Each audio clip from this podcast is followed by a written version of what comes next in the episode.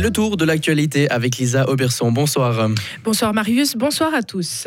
55% des Suisses sont favorables à la réexportation de matériel de guerre fabriqué en Suisse vers l'Ukraine. C'est la NZZ Amsonta qui cite une enquête de l'Institut Sotomo. La loi actuelle interdit le transfert d'un pays tiers vers un pays en guerre. La commission de politique du Conseil national a adopté une motion et une initiative parlementaire mardi. Elle demande d'autoriser la réexportation de matériel de guerre dans certains cas, notamment en Ukraine. L'Union européenne veut une industrie plus indépendante. La Commission européenne proposera des solutions à ce sujet mercredi à Bruxelles.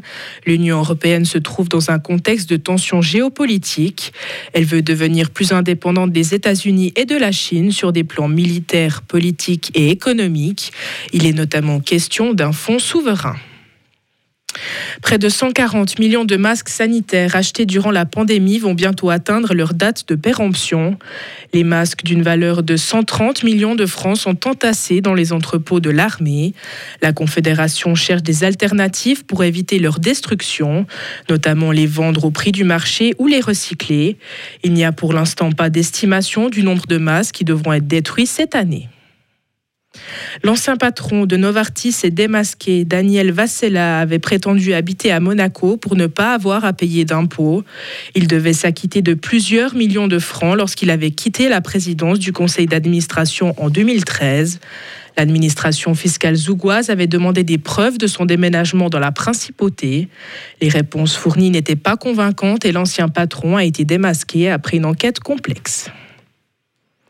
Un soldat sud-coréen a ouvert le feu par erreur près de la frontière avec le Nord.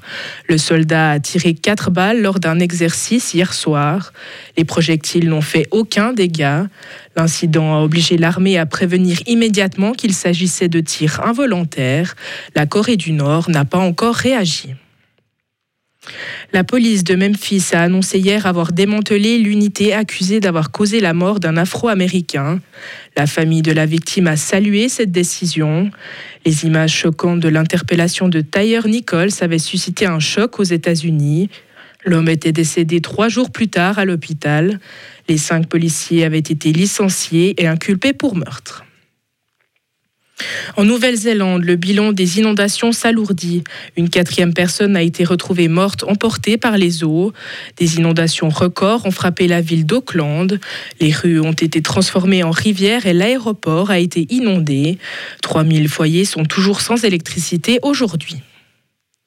Et en tennis, Novak Djokovic a remporté son 22e titre du Grand Chelem. Le Serbe a triomphé pour la dixième fois à l'Open d'Australie. Il a battu Stefanos Tsitsipas 6-3, 7-6, 7-6. Cette victoire lui permet de retrouver la place de numéro 1 mondial. Retrouvez toute l'info sur frappe et frappe.ch.